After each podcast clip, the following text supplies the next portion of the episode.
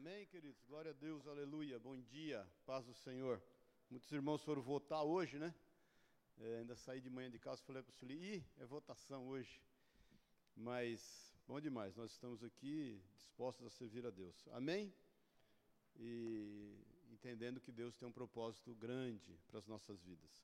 É, quanto a essa moça aí, já é a segunda vez. É, tem dois aspectos, né? Serve para a gente ver se nós estamos cometendo algum tipo de exagero, embora a gente está totalmente dentro da lei, mas também eu falei com a Soraya, a gente vai fazer uma extrajudicial para ela, para ela também ver se ela não está cometendo algum tipo de exagero, porque é, imagina hoje em dia qualquer coisa já a pessoa já move ação por qualquer coisa, né? Tudo, tudo, tudo. Se você fala que alguém está gordo, é gordofobia. Se você fala da, do gênero dele, é homofobia. Tudo é fobia, então não vamos fazer o cultofobia agora também, né? Porque isso é cultofobia. E vamos mandar uma extrajudicial para ela, para que realmente ela veja se ela não está cometendo algum tipo de exagero. Amém, queridos? Vamos ficar em pé, vamos orar.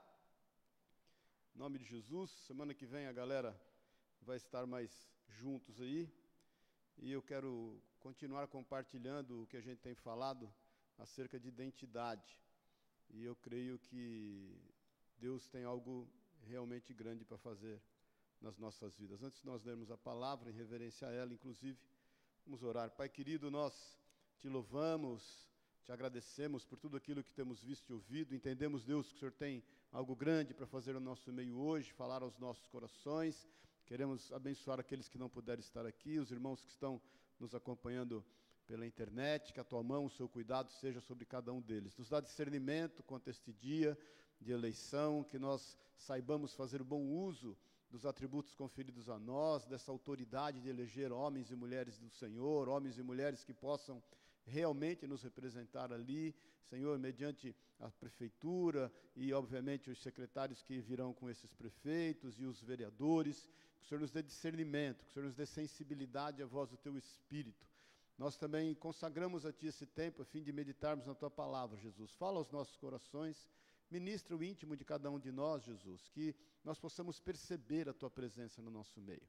E que nós possamos sair daqui, Deus, não só confortados, mas desafiados quanto ao nosso papel no meio em que vivemos, nesse momento, nessa era. É o que nós pedimos em nome de Jesus. Nós também rejeitamos e repreendemos tudo que não é teu, tudo que opor-se à tua palavra e ao teu agir no nosso meio. Nós repreendemos em nome de Jesus. Amém e amém. Amém? Pode sentar-se, querido, só para te pôr no contexto.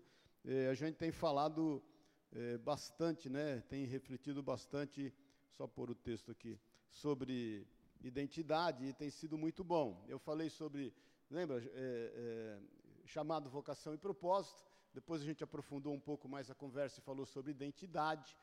E eu disse para você que identidade a gente ia gastar um tempo a mais para definir, essa identidade. Por que, que eu tenho insistido nisso? Porque eu vejo que muitas vezes esse, esse é o motivo das nossas falhas.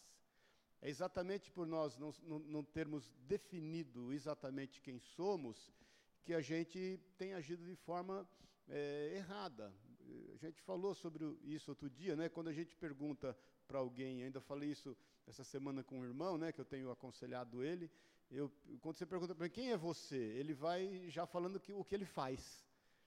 Isso está muito enraigado em nós, né? muito enraizado. Então, nós vamos nos precipitando, nós vamos nos antecipando. Então, nós falamos a outra semana, ah, está aí até, é, nós falamos, depois se quiser você pode pôr só os textos, que aí eu vou seguindo aqui. Nós falamos a outra semana que o Senhor se identificou conosco, amém? E de que nós somos os seus filhos, isso a semana passada, hoje eu quero falar sobre vida abundante, que faz parte da nossa identidade. Então, nós entendemos que quando Jesus se identifica conosco, isso compõe a nossa identidade, e nós entendemos que quando a Bíblia afirma que nós somos seus filhos, isso compõe a nossa identidade. Compõe a nossa identidade também vida abundante. Vida abundante é um tema bem profundo e nós vamos demorar aí umas três semanas para a gente esclarecer. Então, abre a tua Bíblia aí, senão você pode acompanhar, João 10, 10, diz assim, o ladrão não vem senão para roubar, matar e destruir, eu vim para que tenham vida e a tenham em abundância. antes de eu entrar e falar acerca da abundância, eu quero falar do que se refere ao ladrão, porque quando eu gosto muito de pesquisar no texto original, quando você pesquisa no texto original, você vai ver que tem alguns erros de interpretação. Até então, a gente sempre entendeu que o ladrão é Satanás, né, que se levantou para matar, roubar e destruir. Eu mesmo sempre entendi isso e sempre até ministrei acerca disso, mas quando você começa a estudar o texto e todo o contexto, você, não vai, você vai perceber que não é bem isso. A palavra usada aqui para ladrão, no grego, é kleptis, quer dizer defraudador, ratoneiro. O nome é transferido para falsos mestres, que não cuidam em instruir os homens, mas abusam da sua confiança para o seu próprio ganho. Então, é bom a gente notar isso, que esse ladrão denunciado por Jesus não é Satanás, como muitas vezes nós cremos. Que coisa interessante, queridos, e é bom a gente entender isso. O Senhor fala e liga esse ladrão, esse defraudador, esse que veio pôr o povo cativo, aos religiosos de então. Volta um pouquinho em 1 João 10, 8. Jesus fala: Todos quantos vieram antes de mim são ladrões e salteadores, mas as ovelhas não os ouviram. Então perceba que o ensino errado, a interpretação errada do que diz a palavra de Deus, toda a religiosidade, todo o tradicionalismo faz com que nós sejamos roubados da liberdade que nós temos. A Bíblia diz que o Senhor nos libertou, para, foi para a liberdade que Jesus Cristo nos libertou. Nós somos livres, queridos. Eu gosto muito de uma frase de Agostinho, onde ele dizia que o amor a Deus purifica a intenção do coração. Então nós somos livres. Nós temos que ter a nossa consciência transformada, renovada, restaurada pelo Espírito Santo, para discernir o que é bom e o que é mal, sem nenhum tipo de religiosidade. Porque isso, isso passa a ser nato, natural na nossa vida. Amém até aqui, querido? Então, o ensino errado, o que quer tolher a nossa vida de liberdade com o Senhor, isso sim quer nos roubar, quer tirar de nós esse expandir que Deus tem através da nossa vida. Esses rios de águas vivas que realmente devem fluir do nosso interior. Eu sempre te falei isso. A água que desce do trono de Deus, ela é límpida, ela é viva. Nós temos que cuidar do leito, porque ela vai passar pelo leito da nossa vida. Amém, queridos? Você consegue entender isso? Porque a partir desse entendimento, a gente vai ver o que é realmente abundância. Porque a partir desse entendimento do que o Senhor pode fazer em nós e através de nós, e daquilo que nós devemos realmente estar livres, repreendendo aquilo que certamente quer nos tolir, quer nos roubar, quer fazer com que a gente tenha somente atitudes de preceitos morais. Ora, lembra-se do fariseu, lembra? Está o fariseu e o pecador orando no templo, e o fariseu agradece a Deus, fala: ah, Deus, obrigado, porque eu não sou como esse né, que está aqui, eu trago o meu dízimo, eu sou fiel às minhas ofertas, e falando em voz alta, e o pecador fala: Senhor, tem misericórdia de mim, que sou grande pecador. Jesus fala: qual desses você acha que a oração foi ouvida? Jesus chama os religiosos do que? De sepulcro caiado. Que são mortos dentro de si e têm uma fachada, uma aparência. Amém, queridos? Então, nós somos da liberdade, nós temos liberdade no Senhor. E, e, na mesma proporção que nós temos liberdade, nós sabemos administrá-la. O apóstolo Paulo fala: tudo me é lícito, nem tudo me convém. Ouve de tudo, retém o que é bom. Essa é a verdadeira espiritualidade. Agora, a palavra abundância, que, que é usada aqui em grego, é perissos, ela no sentido de além, é, ela é muito mais, né? Lembra-se de Efésios 3:20, Deus é poderoso para fazer infinitamente mais. Isso é abundância do que tudo aquilo que pedimos ou pensamos. Agora, essa palavra perissos quer dizer que excede algum número ou medida, ou posição ou necessidade sobre e acima, mais do que é necessário, superadicionado que excede abundantemente, supremamente, algo mais, algo muito mais que tudo, mais claramente superior, extraordinário, excelente, incomum, preeminência, superioridade, vantagem, mais eminente, mais extraordinário, mais excelente. Irmãos, isso é vida abundante. Agora a pergunta é: nós temos tido essa vida abundante? Por que não? Eu tenho pregado acerca disso e até falei quando eu ministrei acerca do reino. Aliás, nós vamos começar um discipulado não esse domingo, nós vamos ter um recessozinho desse domingo e quarta. No domingo que vem a gente começa e a gente vai falar um pouco sobre reino e aprofundar essa questão do reino de Deus, o quanto nós devemos adentrar no reino de Deus, mas é essa abundância de vida que nos está proposta. Amém, queridos? É isso que nós devemos viver. Agora, quando você lê e entende a partir da frase, a pergunta é: nós temos sido abundantes? Muitas vezes a gente tem sido redundantes, a gente, a gente, a gente foca um, uma situação e vai investindo nela e redunda, mas a abundância é, é, é um rio novo a cada dia. A abundância faz com que a gente realmente exceda em amor, exceda em todas as coisas. Agora, como manifestar essa abundância, irmãos? Se a gente entende que a partir do nosso interior a gente tem que estar mais atentos ao nosso exterior. Jesus fala da origem dessa abundância, obviamente que é Ele, porque Ele é a fonte né, de água viva, mas em João 4,14, diz assim: Mas aquele que beber da água que eu lhe der, ele está falando, lembra para a mulher no posto de Samaritana, nunca terá sede, pelo contrário, a água que eu lhe der se fará nele uma fonte de água que jorre para a vida eterna. Porque, irmãos, entende o seguinte: até água parada estraga, querido. A religiosidade faz com que a gente se apodere daquilo que Deus nos tem dado e a gente guarda para nós, salvaguardando os nossos interesses, olhando para o nosso próprio umbigo.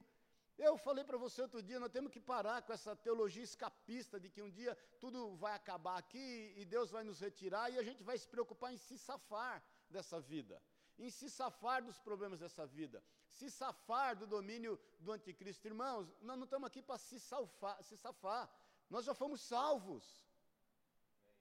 Quem quer se safar está cuidando só de si mesmo, é safado. Amém, querido? O safado atenta às suas próprias necessidades. Ele quer se safar, ele é safo.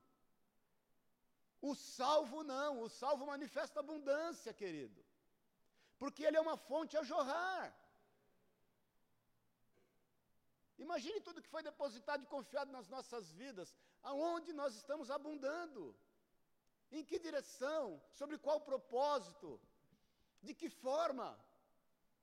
E se nós não estivermos atentos a isso, querida, a gente cria uma represa dentro de nós. As coisas não fluem.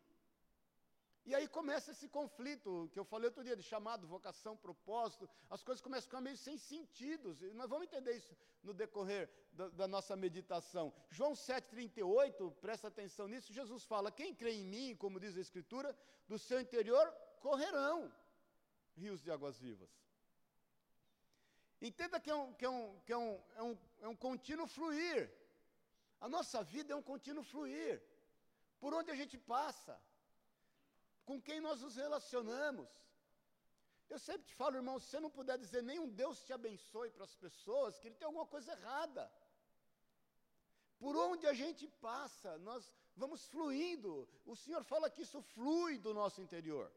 Isso flui, flui de dentro de nós. Ele ainda fala em João 14, 23, respondeu-lhe Jesus: Se alguém me amar, guardará a minha palavra, e meu Pai o amará, o amará. E viremos a ele e faremos nele morada. Então, comece a perceber em nome de Jesus que a vida abundante, ela obviamente, ela nasce no trono de Deus, mas ela está muito relacionada ao nosso eu interior, ao nosso eu subjetivo. É aquilo que certamente o Senhor tem confiado às nossas vidas e que por muitas vezes nós não estamos atentos, e, e você vai entender isso já já, porque nós começamos essa luta, né? Porque é, para que se manifeste uma vida abundante, que entendemos fazer parte da nossa identidade, é necessário que sejamos pessoas completas a partir do nosso interior. É o que se fala por aí do, do, do homem holístico, né? o homem completo. Isso, isso não, não, não tem nenhum tipo de conotação religiosa, ou seja lá qual for, mas é o quão completo a gente pode ser corpo, alma e espírito. Amém, queridos? Porque a gente está andando meio manco às vezes. A gente está muito preocupado com as coisas externas. Nós temos dimensões, né? A dimensão externa a dimensão interna. Falamos outros dias acerca disso na nossa identidade, né? A nossa dimensão interna diz respeito àquilo que nós somos. E a nossa dimensão externa diz respeito àquilo que fazemos. Nós é que confundimos. A impressão que dá é que nós estamos atrofiados no nosso interior, porque a gente coloca diante de nós aquilo que nós fazemos. Nós damos carteirada para tudo quanto é lado. É aquela pergunta que já te falei, de bate pronto, quem é você? Você vai falar, eu sou empresário, eu sou músico, eu sou isso, eu sou aquilo. Não, não, isso é o que você faz. Ah, eu sou pastor, isso é o que você está. Não é o que você é. Você é um homem, uma mulher de Deus, você é filho e filha de Deus. Você é cas... o ser casado faz parte da sua identidade. Você não está casado. Você ser filho, você ser pai, você ser mãe, você ser irmão, você ser cristão, isso faz parte de nós. E isso é o que nós vamos levar por toda a eternidade.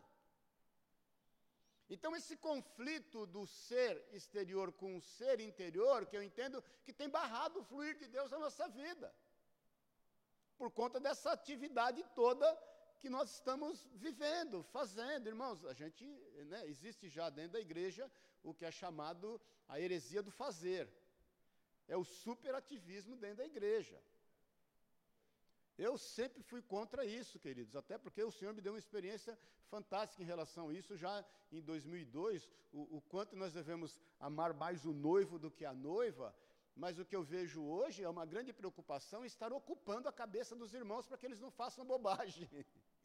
É a guerra do entretenimento, é a igreja brigando com Netflix, e por aí vai quando na realidade o nosso papel é instruir as pessoas e as pessoas instruírem outras pessoas a elas terem vida com Deus.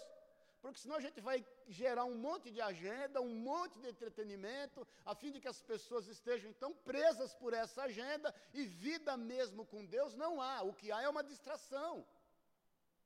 Amém, irmão? Nós podemos falar a verdade, não podemos? Porque a agenda, então, de manhã, de tarde, de noite, vai ocupando, ocupa a cabeça dos irmãos. A ovelha é meio no cego, a ovelha é meio burra, né? A ovelha só chama ovelha porque o burro acho que foi feito antes. Porque ovelha, nós, enquanto ovelhas, temos mais limitações do, do que o burro. Porque a gente tem uma dependência. Não sei se você sabe, criação de ovelha, a ovelha ela só vai para o aprisco quando ela sente o cheiro do pastor. O pastor precisa ir lá no pasto pegar ela. A ovelha tem que andar em bando, porque se ela dá uma desgarrada, ela é uma presa muito fácil. Então a ovelha tem dificuldade em, em, em, chegar a algum tipo de entendimento. Então vamos ocupar a vida das ovelhas, vamos fazer com que elas não se distraiam, vamos gerar uma série de atividades na vida dela, vamos pôr preceitos, ainda que religiosos, e vamos fazer com que elas se ocupem cada vez mais. É o seguinte: é de manhã, de tarde, de noite, você não tem mais vida. Só que a tua vida interior, ela vai se dissipando, querido, ela vai acabando, porque você não tem vida você com Deus. É fácil a gente terceirizar as nossas responsabilidades, é fácil a gente terceirizar a nossa espiritualidade. É o tal do ora aí, por favor, por mim. Dá uma orada aí, dá para você dar uma orada? É quando o pai desesperado vem falar, ora pelo meu filho. Não, tá bom, eu, eu, nós vamos orar junto. Você vai orar, eu vou dizer o amém, porque o pai dessa criança é você. Amém, irmão? Estamos entendendo isso?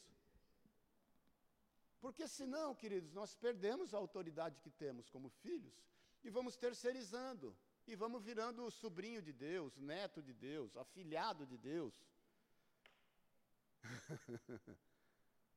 e vamos terceirizando todas as coisas por conta de não priorizar quem realmente nós somos em Deus e, e, e vivermos uma vida abundante, a fim de, por onde nós formos, nós anunciarmos o Evangelho de Cristo. E quando nós nos reunimos como igreja, nós nos reunimos para celebrar esse Cristo. Nós nos reunimos para aprofundar mais os nossos entendimentos, a fim de sermos lá fora aquilo que nós devemos ser, que é a igreja. Nós só somos igreja a partir daquela porta, querido. É a partir desta porta que nós somos igreja. A palavra eclésias é chamados para fora, não é chamados para dentro de um local.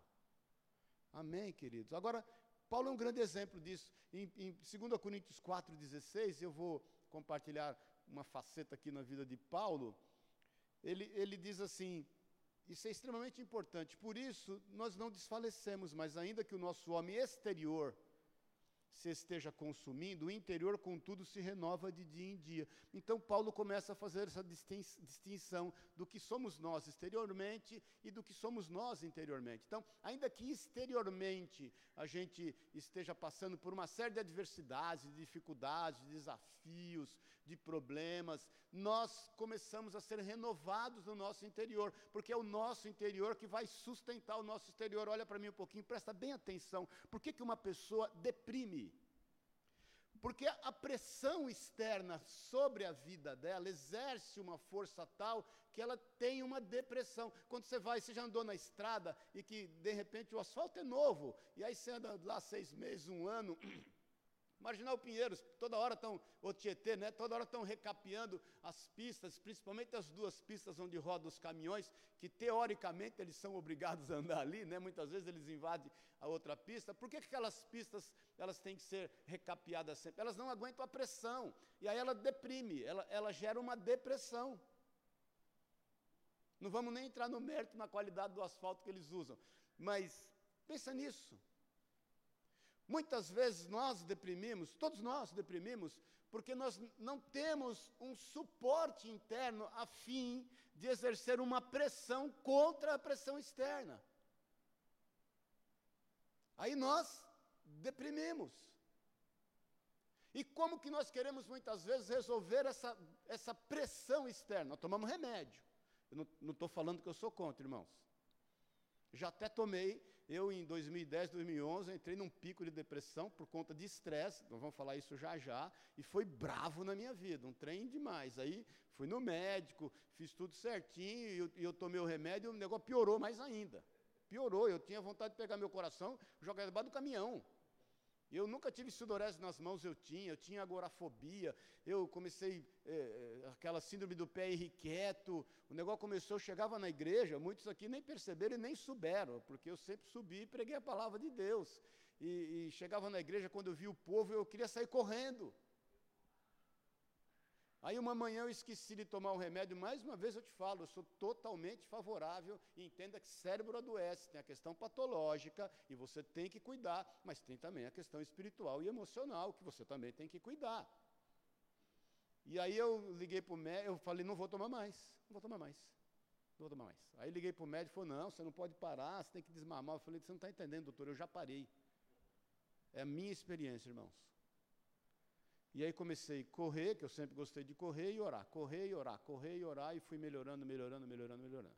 Então, irmãos, assim, o quanto nós podemos nos fortalecer interiormente vai fazer com que a gente veja o mundo de forma contrária. Por isso que Paulo continua dizendo, porque a nossa leve, irmãos, quando, quando eu leio Paulo dizer isso, a nossa leve momentânea tribulação, eu fico pensando nas cinco quarentenas de açoite menos um, eu fico pensando nos naufrágios, nos perigos, na fome, na escassez, nas traições que esse homem viveu. E ele joga tudo isso dentro de um saco e fala assim: tudo, tudo que eu já compartilhei com vocês foi uma leve e momentânea tribulação que produz em nós cada vez mais abundantemente um eterno peso de glória. É o quanto a gente faz, isso é uma sinergia, né? Que aquilo que está ao nosso redor não nos contamine, mas nos fortaleça. Você consegue entender? Consegue entender essa abundância que está dentro da tua vida? Você consegue entender que o Espírito Santo mora dentro de você? Você consegue entender que Deus Pai, Deus Filho Deus Espírito Santo nos escolheu para fazer morada na nossa vida, que isso faz parte de nós, que isso é nossa identidade, querido? Que nós não precisamos de uma agenda superlotada para nos distrair a fim de não pecarmos. Nós simplesmente não pecamos porque nós optamos andar com o Senhor, e isso é o suficientemente é, capaz de nos dar força contra essas astutas ciladas aí sim do inimigo. E Paulo conta então o, o, como que ele conseguia viver com esse interior preservado, não atentando nós nas coisas que se veem mas sim nas que não se veem. Porque as que se veem são temporais, enquanto as que se não veem são eternas. Paulo andava por fé. Paulo não estava tentando aquilo que os olhos dele contemplavam. Paulo entendia que dentro dele, que era morada e habitação do Espírito Santo de Deus, tinha que jorrar rios de águas vivas por onde ele fosse. Ele, ele, ele não parava para administrar os problemas. Ele continuamente ia oferecendo resultados. Amém, irmãos? E aí é o seguinte: como isso é natural na nossa vida, você não mais se relaciona com Deus por performance. Que é um grande erro, porque muitas vezes nas nossas orações nós vamos colocar a nossa performance diante do Senhor. Senhor, eu oro, eu jejuo, eu essa semana não matei ninguém, só com a língua, mas assim, eu assim, menti pouco, desejei pouco. Eu não olhei duas vezes para a mulher bonita, eu olhei só uma, fiquei olhei e fiquei parado, olhando até ela desaparecer da minha frente.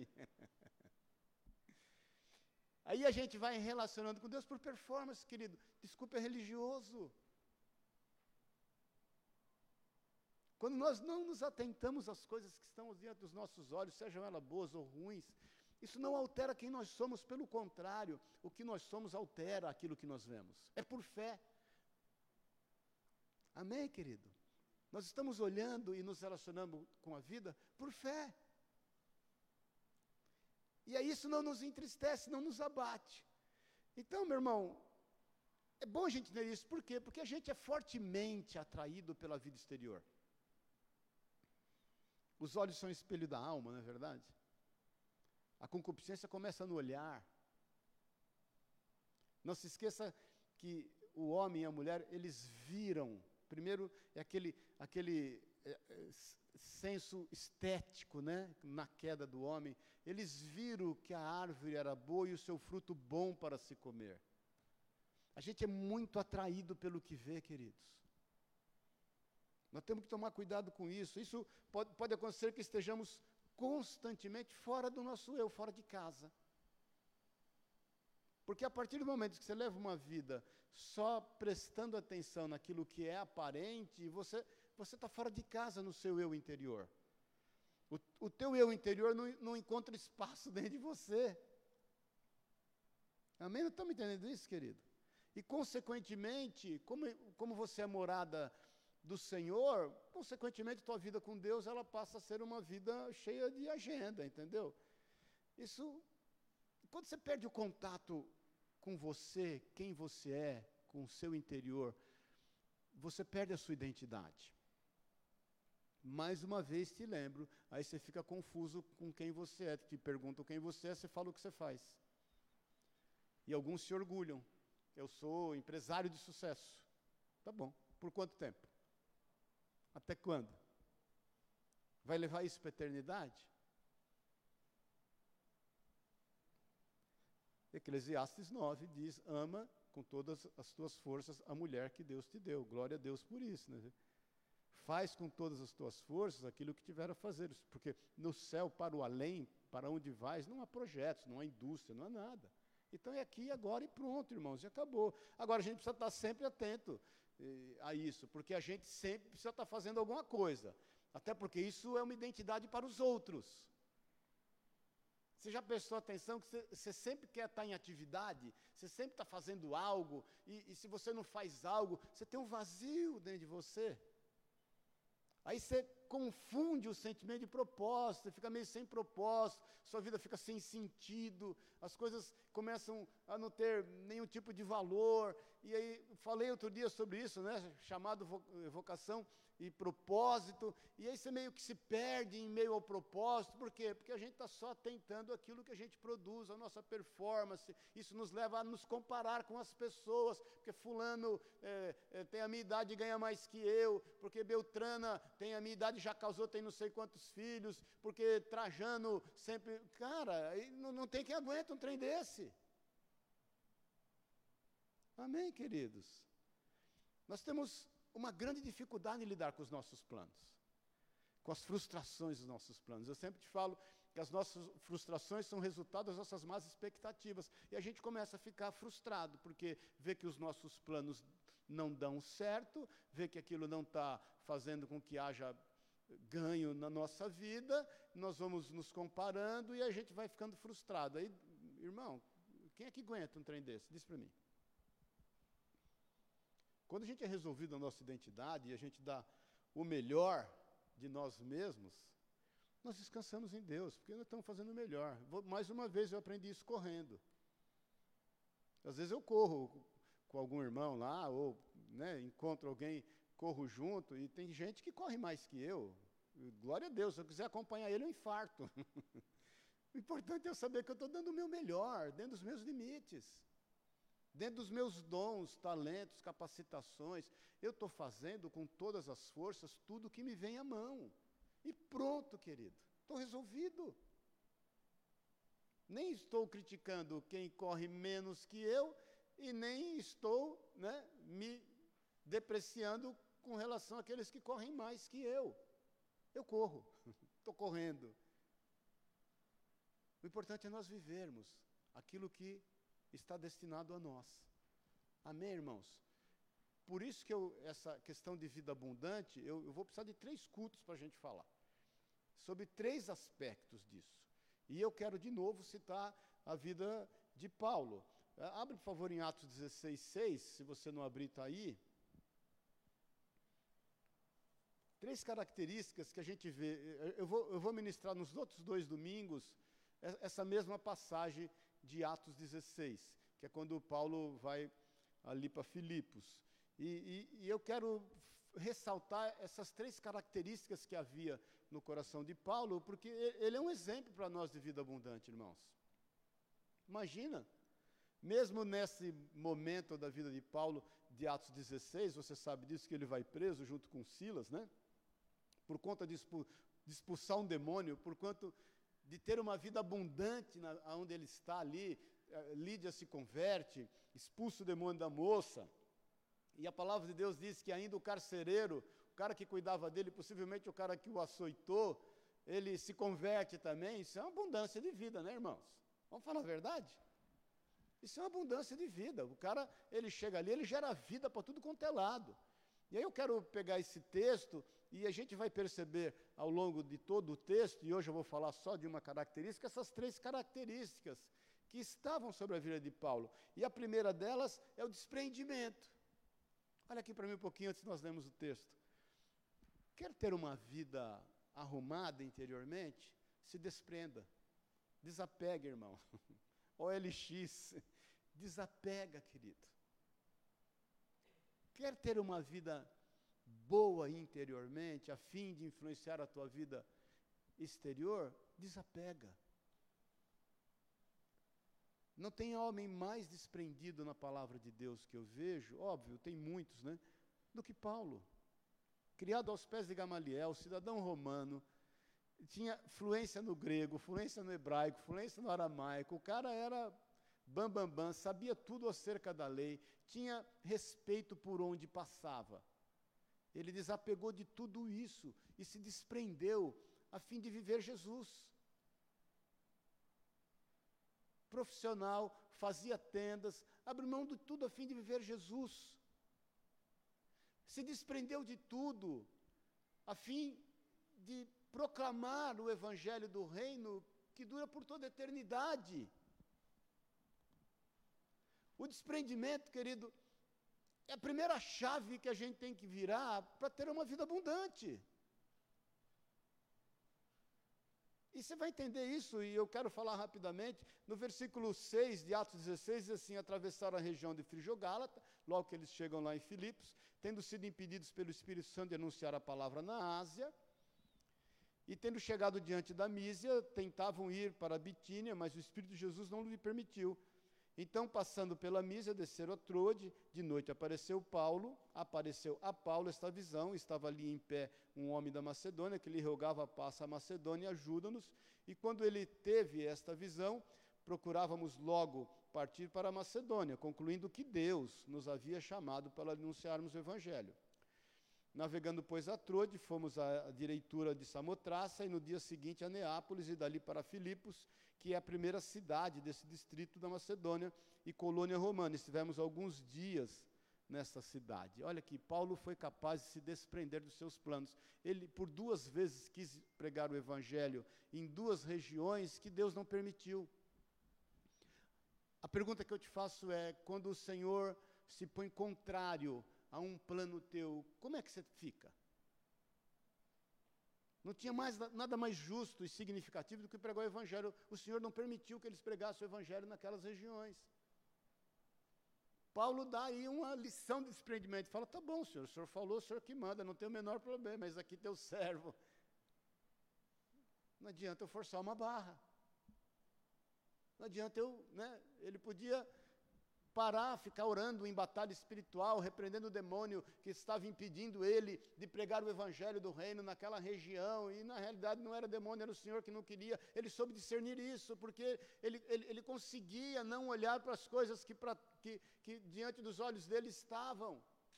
Ele, ele, ele conseguia olhar para dentro de si e ter sensibilidade naquilo que é o caminho que o Senhor queria que ele percorresse. O Espírito de Deus não permitiu. O quão desprendido a gente pode ser, querido, e o quão desprendido a gente pode estar. Paulo estava num momento difícil, ele também teve que se desprender da dificuldade que ele teve de relacionamento com Barnabé, lembra-se disso?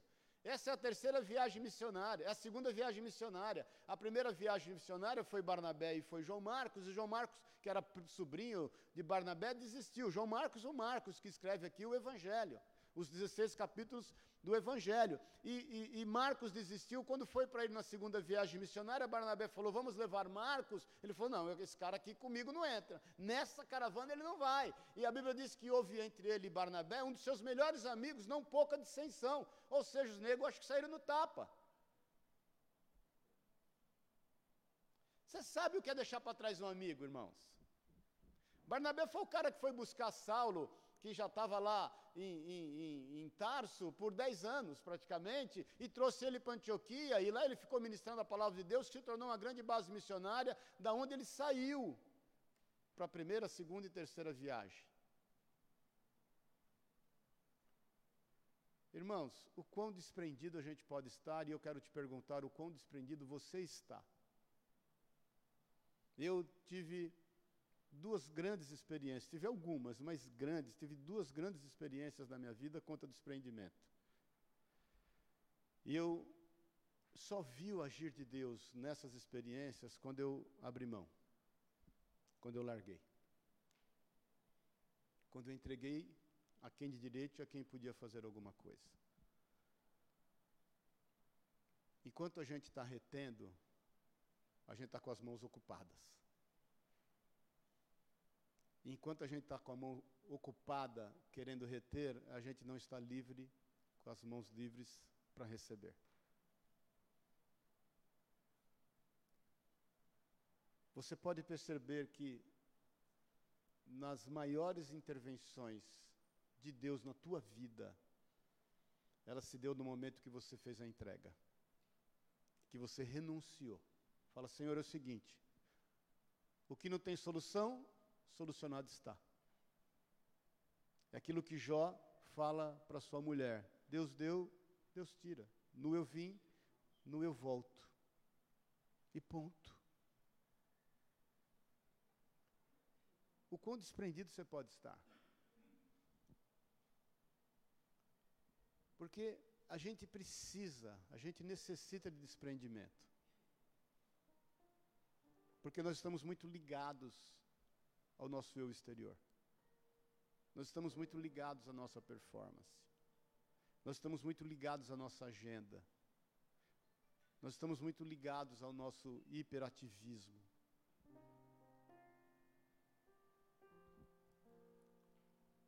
O desprendimento,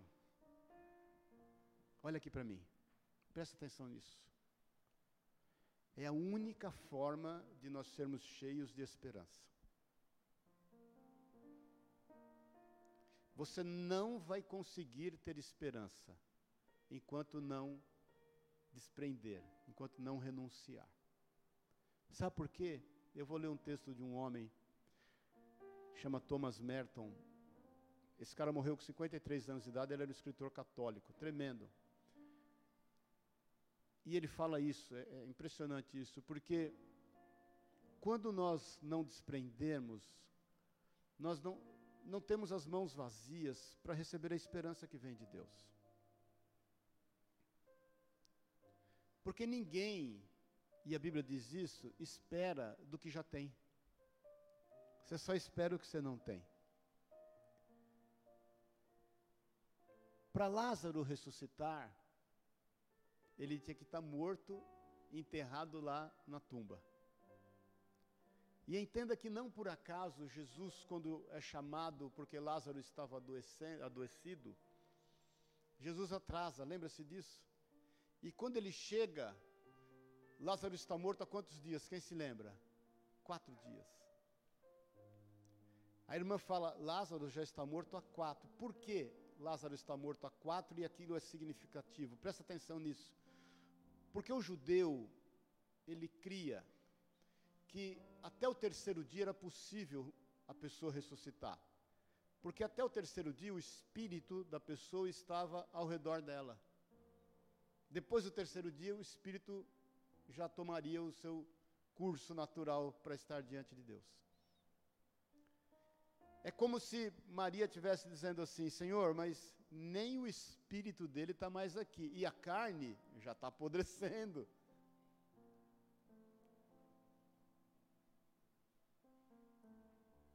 Jesus fala: Me levem até ele. Quando Jesus vai diante do túmulo, ele chora. Por que, que Jesus chora? Ele sabia que Lázaro ressuscitaria? Sabia. Ele já tinha anunciado aos discípulos. É para manifestação da glória de Deus. Mas Jesus sente o nosso momento, querido. Jesus, ele é sensível ao momento exato que você está vivendo ainda que ele saiba que todos os planos e propósitos dele irão se cumprir na tua vida, ele é sensível ao momento que você está vivendo. Por isso que ele chora quando você chora. Por isso que ele se alegra quando você se alegra. Por isso que ele se compadece com a tua dor. Ele se compadece com os teus sentimentos. Mas só foi possível a, a, a ressurreição a partir do momento da impossibilidade de todas as formas de Lázaro ressuscitar. Por isso que o quarto dia foi extremamente importante. Tipo assim, agora literalmente não tem mais jeito, o negócio é enterrar mesmo.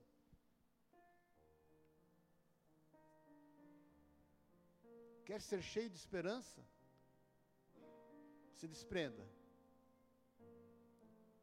Quer trocar o peso pela esperança, entregue o que está gerando peso na tua vida para o Senhor. Fala, Senhor, é o seguinte, estou livre, livre, livre, livre, leve e solto.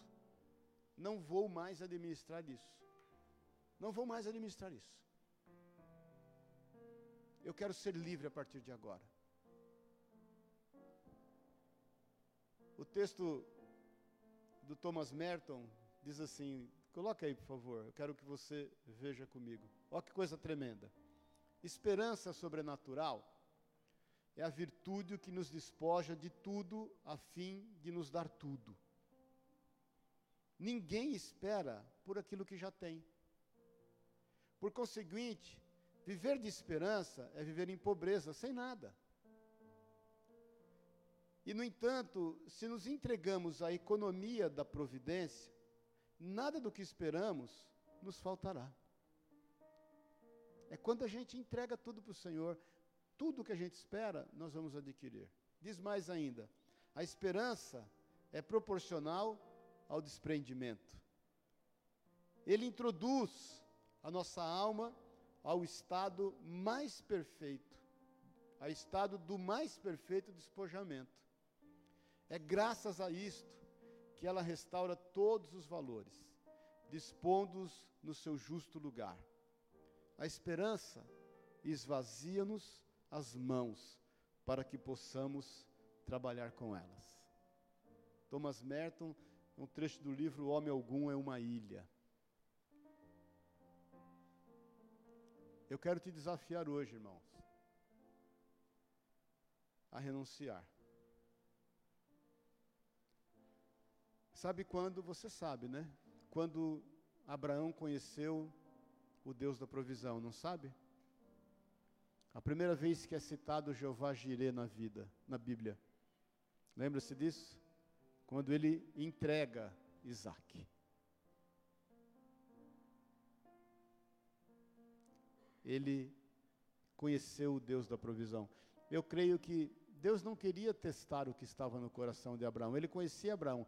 O Senhor não nos põe à prova a fim de nós sermos reprovados. Deus nos põe à prova a fim de nós sermos aprovados. Mas ele queria que Abraão conhecesse ele como Deus da provisão. Tudo começou com o desprendimento. O Senhor cumpriu a promessa de que da descendência de Abraão, nem as estrelas do céu e nem a areia do mar, não, que não podem ser contadas, assim seria a sua descendência. Quer ter uma vida abundante? Renuncie. Quer ter uma vida abundante? Administre melhor o seu eu interior. É aí que flui a vida abundante. É daí que as coisas acontecem. Quer ter uma vida abundante? Saiba administrar a tua vida externa. Não é fácil, irmãos. Ninguém falou que é fácil, principalmente nos dias que nós vivemos. A gente se tornou ávido por notícias. Eu sou de uma geração que a gente ia saber das coisas, agora é o caso, Inês já era morta. Hoje é o seguinte, nós temos esse trem aqui na mão, e a gente está toda hora entrando atrás de uma notícia, e muitas vezes traz uma notícia ruim. Atrás da notícia que possa trazer consolo à nossa dor, nós buscamos notícias piores do que aquelas dificuldades que nós estamos vivendo. Bom dia, paz do Senhor. A gente começa a buscar notícia que justifique a nossa tristeza muitas vezes. que venha justificar a nossa falta de sentido na vida. Até porque a gente quer um motivo para dizer, ah, tá tudo não tem jeito mesmo, e então é o seguinte, por isso que a minha vida está assim. Não, a tua vida não depende daquilo que está diante dos teus olhos. A tua vida depende do autor e consumador da fé, que é Jesus Cristo Senhor. Então é o seguinte, em nome de Jesus, desprenda-se. Lembre-se, além de Abraão, Lembre-se de Jesus. Jesus não tomou por usurpação o ser igual a Deus, lembra-se disso? Ele se entregou. Ele se entregou. Jesus não teve uma medida nenhuma que seja que fosse arrogante, que fosse soberba. Jesus para ser reconhecido quem era ele, a fim de prendê-lo, teve que ter uma senha. Judas falou: Aquele é quem eu beijar, senão eles não reconheceriam o Senhor. Jesus, quando, quando, Mal, quando Pedro corta a orelha de Malco, ele fala: Pedro, misericórdia, cara, eu tenho aqui, ó, seis legiões, doze legiões de anjos, 72 mil anjos. Ele, ele, não, ele não se aproveitou dessa situação, queridos. Você sabe por que você tem eternidade? Porque Jesus se entregou. Ele foi provado e tentado por Satanás no deserto, você sabe disso, ele se apegou à palavra. E ele foi tentado na sua identidade, se és filho de Deus, lembra-se disso. Ele se apega à palavra, aquilo que dava a ele a certeza de quem ele era, era a palavra, foi a palavra que deu a ele a certeza que ele era o cumprimento das Escrituras. Falei outro dia aqui sobre a humanidade de Jesus.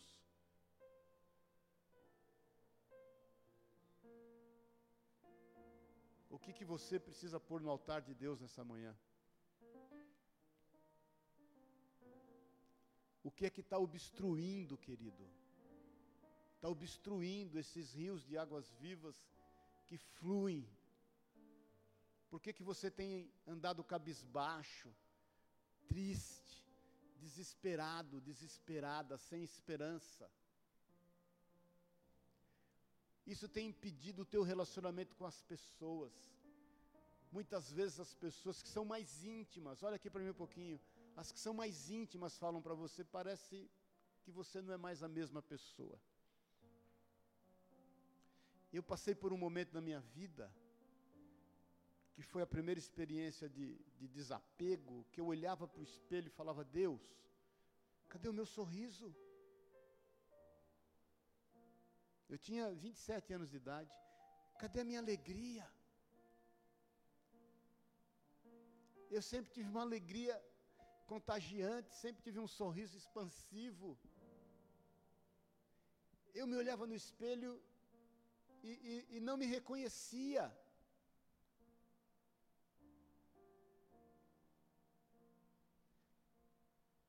Faça essa reflexão, querido. Por isso que nós devemos ser como uma criança, diz Jesus, livres, puras. Amém? Vamos ficar em pé em nome de Jesus.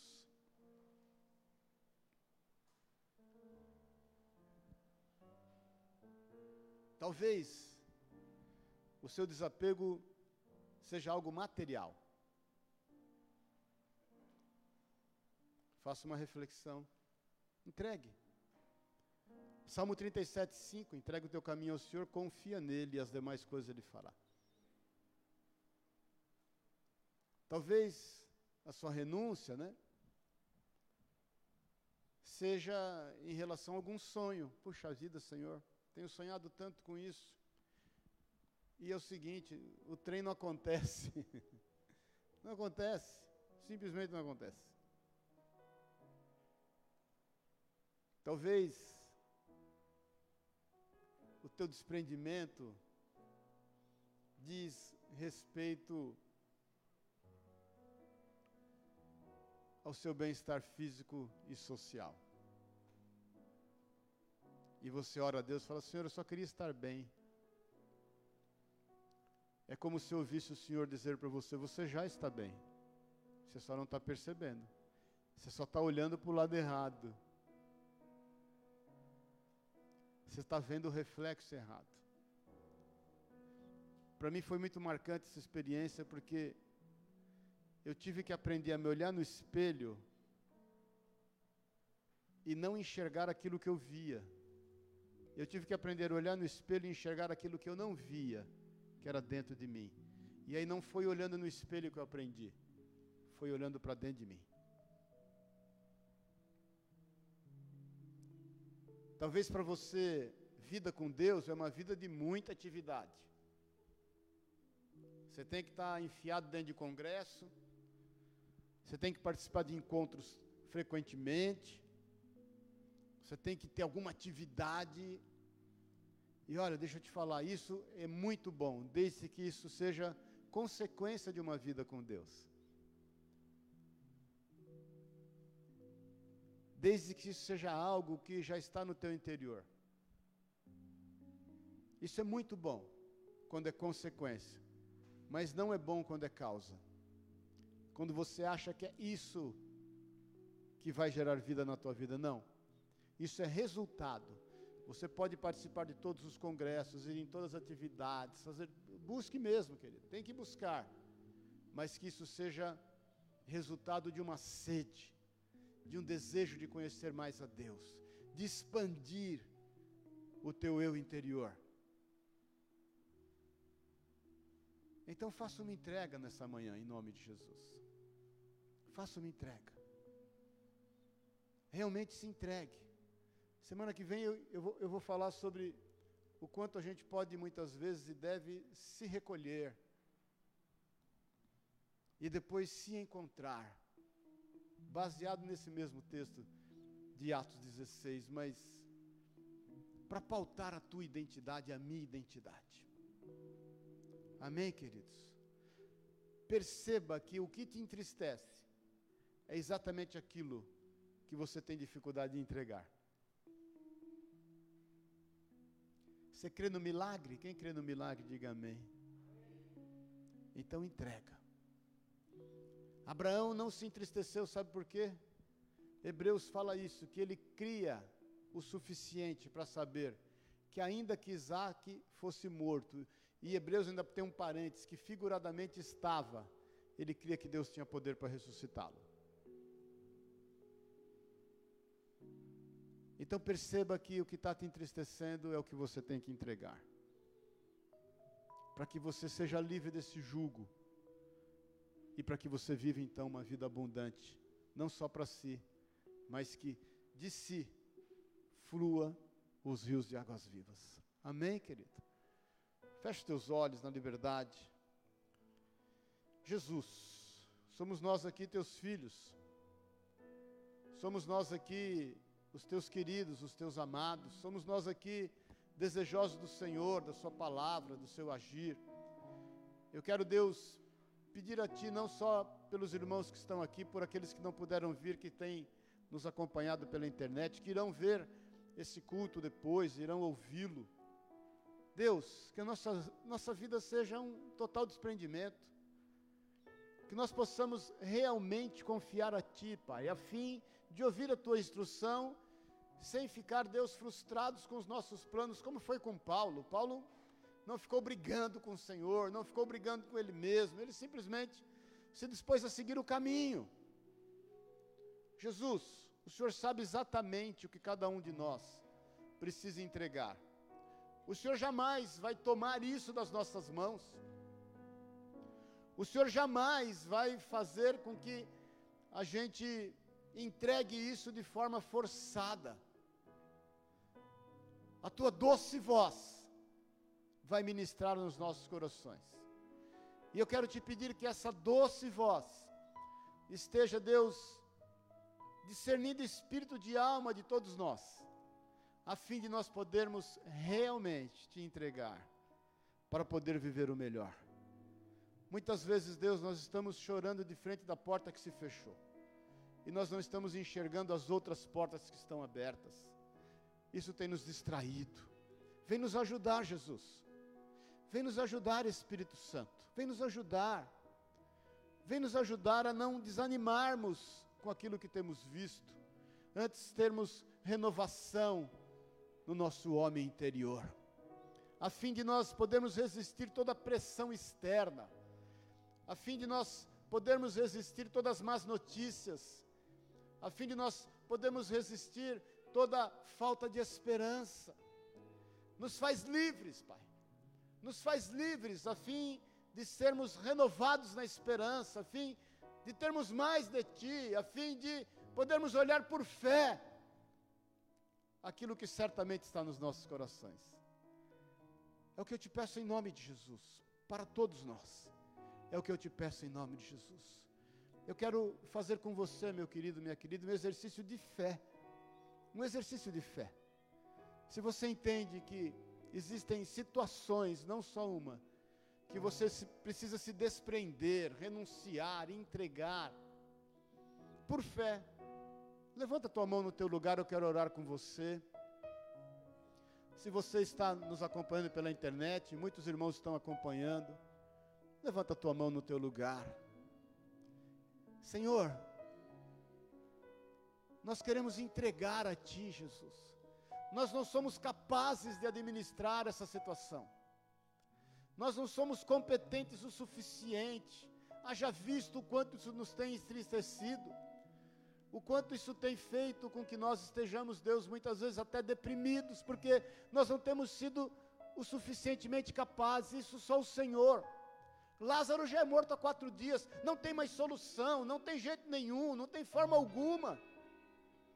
Pai, em nome de Jesus, em nome de Jesus, toma nas tuas mãos tudo que os teus filhos têm colocado diante de ti. Está aí diante de ti o nosso Isaac. Está diante de ti, Senhor, o nosso Isaac. Mas nós cremos que o Senhor é o Jeová Jirê, que o Senhor é o Deus de toda provisão, de todo cuidado. Está aí diante de ti as nossas vidas desnudadas, abertas, a fim, Deus, de que aquilo que queira impedir o fluir do Senhor através de nós caia por terra, que nós possamos ser totalmente desimpedidos, Pai, desarraigados deste mundo, desarraigados deste, desta vida que temos vivido, desarraigados desse presente século, desarraigados do nosso próprio sentimento de justiça, está diante do Senhor. Tudo, tudo que nos diz respeito, porque nós queremos perceber, ver os rios de águas vivas. Pai, nós queremos o nosso sorriso de volta, nós queremos a nossa alegria contagiante novamente. Nós queremos viver por fé e não por vista. Nós queremos andar pelo que sabemos e não pelo que temos visto. Nós queremos ser cheios, totalmente cheios de esperança, para a honra e para a glória do seu santo nome. Você que está com as mãos levantadas, declara comigo, Senhor Jesus, eu faço hoje essa entrega, que o Senhor bem sabe o que é, e eu declaro o teu agir em relação a essas situações, e as minhas mãos estão aptas, estão livres para receber de ti toda a esperança que é necessária para que por este dia eu suporte todas as coisas, porque o dia do amanhã o Senhor fará a tua providência chegar na minha vida. É o que eu declaro, em nome e na autoridade de Jesus Cristo, o meu Senhor. Amém e amém. Amém. Glória a Deus, aleluia. Vamos cantar um cântico para nós encerrarmos, em nome de Jesus. Minha fé não está firmada nas coisas que podes fazer. Eu aprendi a te adorar pelo que és. Dele vem Louve ao Senhor, querido. Amém. Somente dele mais ninguém. A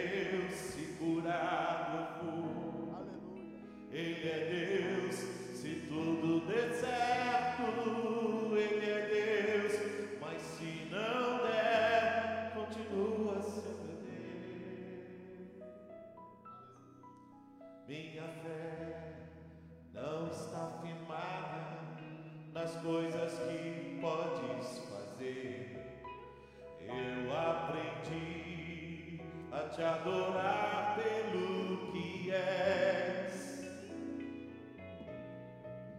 Dele vem o sim, o amém, somente dele mais ninguém. A Deus seja o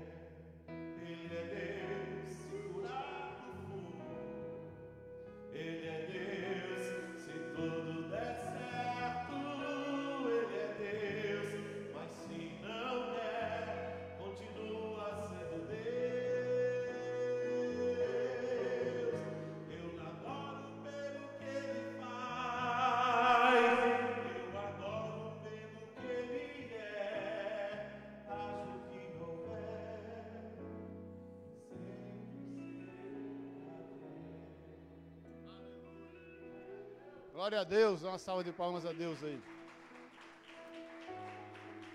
Aleluia. O Zizal foi ligar o ar aí, não sei porque o seu Luiz foi desligar o ar, desligou, mas já ligou o ar aí, pedi para abrir a porta, mas já estamos no final. Irmãos, o Samuel e a galera aí vai estar conosco por três semanas. Louve a Deus por isso, amém, queridos? Porque a Pri está viajando, foi aniversário de casamento agora um ano, ela foi viajar. Semana que vem é aniversário dela, também vai viajar. E na outra semana é o casamento do Davi. Então ele vai estar conosco aí por três semanas, amém? Só em relação à cesta básica, nós entregamos esse mês mais as 120 cestas básicas. A gente só não conseguiu entregar o kit de higiene pessoal. Por quê? A gente já deu mais de 10 toneladas de alimento durante a pandemia. Olha que, dá glória a Deus por isso aí. Mais de 10 toneladas de alimento a gente deu. A gente estava, é, começou pagando R$ reais a cesta, depois estava R$ 63,80 e agora está 77 a cesta. Então a gente pegou o valor e conseguiu entregar as 120 cestas, mas não conseguiu entregar o kit de higiene. Então, esse mês de dezembro nós queremos dar a cesta e o Vadinho até sugeriu da gente dar um panetone, a gente vai fazer também. Então, se você colabora com as cestas, continue colaborando, só aumente um pouquinho o valor para poder a gente fazer frente a esses irmãos aí que estão cadastrados. São 120 que a gente entrega ali no Sapopemba. Amém? Junto com o projeto ID, que tem feito um trabalho tremendo, e a gente vai fazer o Natal das Crianças lá também com eles. A Sueli já até passou, passou aí algumas crianças para serem adotadas por alguns de nós. Amém, queridos? Então esteja orando. Semana que vem estamos aí firme, forte e rígidos para a honra e glória do nome do Senhor, querendo Deus. Amém? Então, e o Samuel e a sua trupe vai estar conosco aí por essas três semanas. Vão ter que me aturar, gente. e vocês a nós. Amém, queridos? Muitos irmãos foram votar hoje, compreensível. Semana que vem estamos juntos aí. Que o amor de Deus, o Pai, a graça eterna de Jesus Cristo, nosso Senhor e Salvador, e que a unção, o poder e o consolo te leve em paz. Tenha uma semana de bênção e de vitória e que haja um fluir do Senhor através da tua vida, uma vida abundante, em nome do Pai, do Filho e do Espírito Santo de Deus. Amém e amém. Deus te abençoe, em nome de Jesus. Glória a Deus.